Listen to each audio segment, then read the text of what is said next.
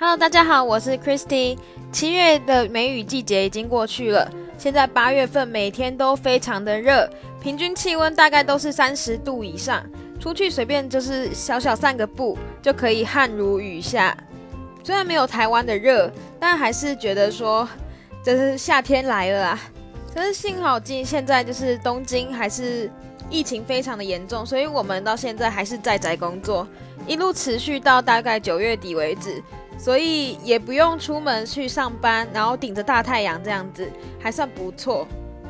然后在这样子炎热的时期，突然让我想起来学生时代也非常的热血，顶着大太阳到棒球场上为自己的校队加油。所以今天我就要要跟大家分享的是，如同少年漫画一般的热血校园活动——早庆站。刚入学两个月，学校便开始有各种活动。而其中一样便是在日本很知名的校际棒球赛，虽然说是五校对决，但大部分学生都是去看早稻田和青艺的决战。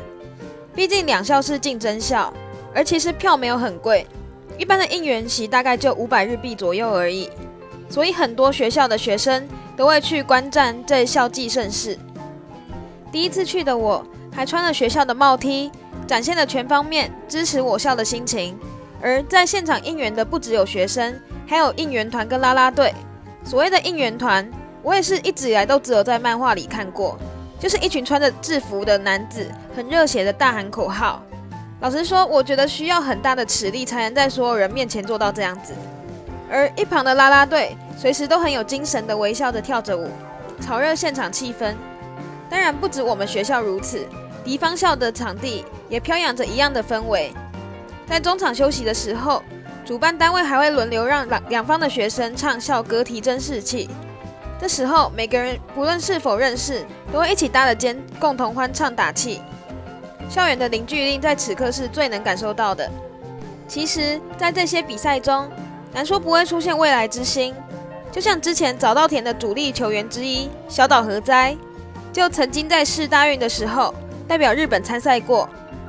因为曾经在早清在上面看过他，所以试大运的时候看到他有参赛时，觉得又惊又喜。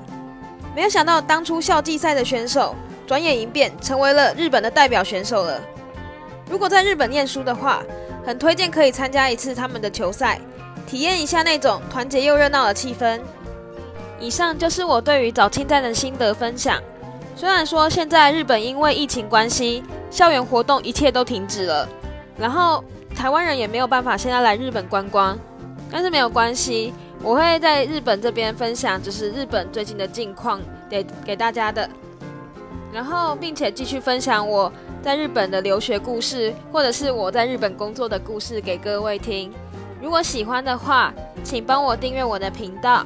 那么我们下次见喽，拜拜。